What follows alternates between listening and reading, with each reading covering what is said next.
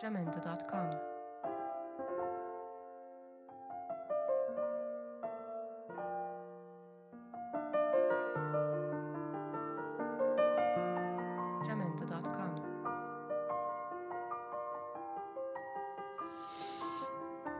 Tuya, de Claudia Piñeiro, capítulo 26.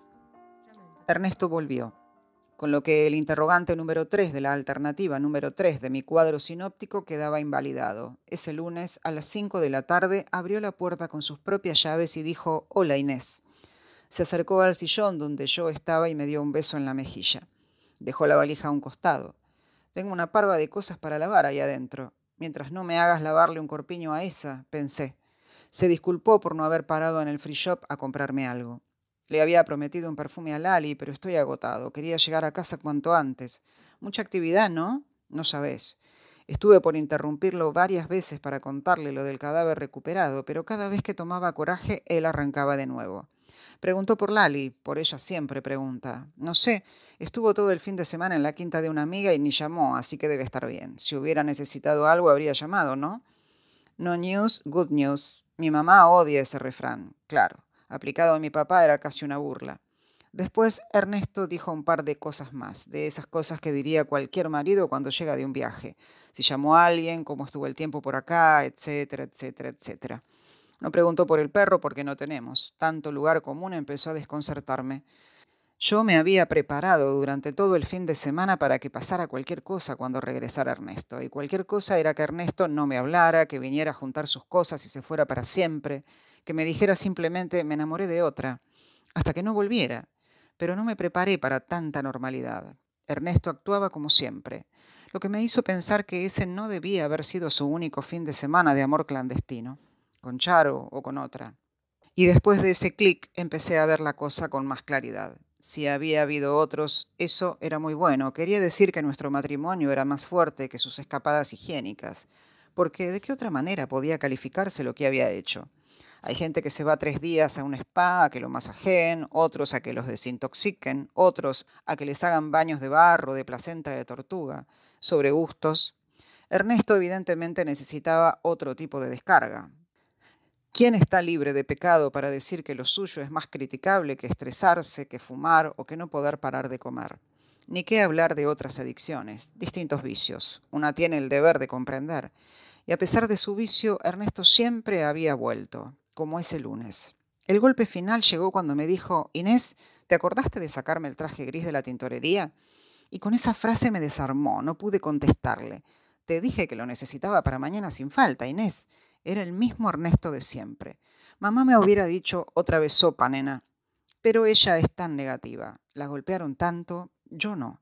Y en medio de tanta oscuridad, ver la luz y darme cuenta de qué era lo importante cuando yo misma acababa de encender el fósforo para el incendio, me dio mucho miedo. Ernesto se sirvió algo para tomar y se sentó en el sillón frente a mí. Apoyó los pies sobre la mesita ratona junto a su carpeta celeste, donde yo ahora guardaba los recortes que habían aparecido el fin de semana acerca de la muerte de tuya, o de ex tuya, o de creía que era tuya. Me quedé con la vista fija en sus zapatos a menos de cinco centímetros de la carpeta. Ya no pude aguantar más y le dije, apareció Alicia. Ernesto se quedó duro. Ayer encontraron el cadáver. Me incliné sobre la mesa ratona y le acerqué la carpeta celeste. Ernesto la abrió y fue leyendo los recortes cronológicamente, tal como yo los había ordenado. La carpeta temblaba en sus manos. Sentí pena. Parecía un chico. Entró Lali. Apenas saludó. Tenía mala cara. Seguramente se debía haber pasado de rosca el fin de semana con su amiga. No debían haber dormido nada. Y esas cosas que hacen las chicas de su edad.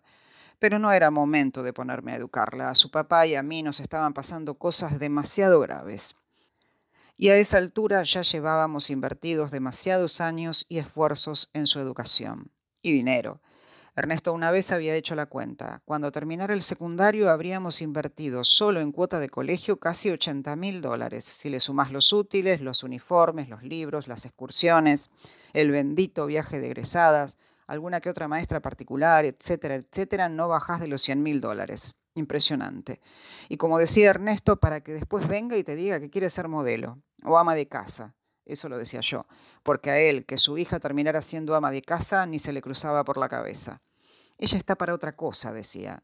Ernesto siempre pensaba en Lali, pero ese día con la carpeta celeste en sus manos creo que solamente pensaba en él. Y hacía bien, porque pensar en él era pensar en todos nosotros, en su familia. Dormir un día más o menos a Lali no le iba a cambiar la vida. Se quedó un momento mirándonos, dura, agria, como es ella, y después se fue para arriba.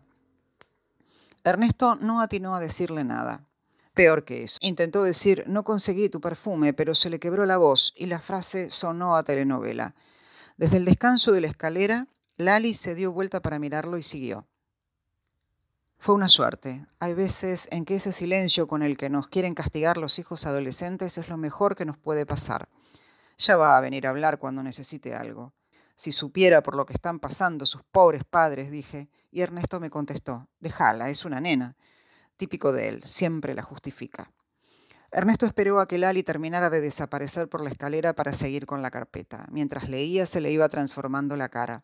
El tostado brasileño se le iba empalideciendo. Lali no se tiene que enterar de nada, dijo. Tenía los ojos llenos de lágrimas. Parecía quebrado. Qué vergüenza. Lloró. No sé si por Lali o por él o por la misma Alicia, pero lloraba de verdad. Me levanté y fui a sentarme junto a él. Ernesto tiró la carpeta sobre la mesa y se quedó con la vista perdida. Suspiró. Se secó las lágrimas, me miró. Me agarró la mano y la apretó. Me acarició un mechón de pelo que me caía sobre la cara, me palmeó la pierna y me dijo, tranquila, todo va a salir bien. Entonces fue cuando yo me terminé de convencer de que definitivamente me había equivocado. Jamendo.com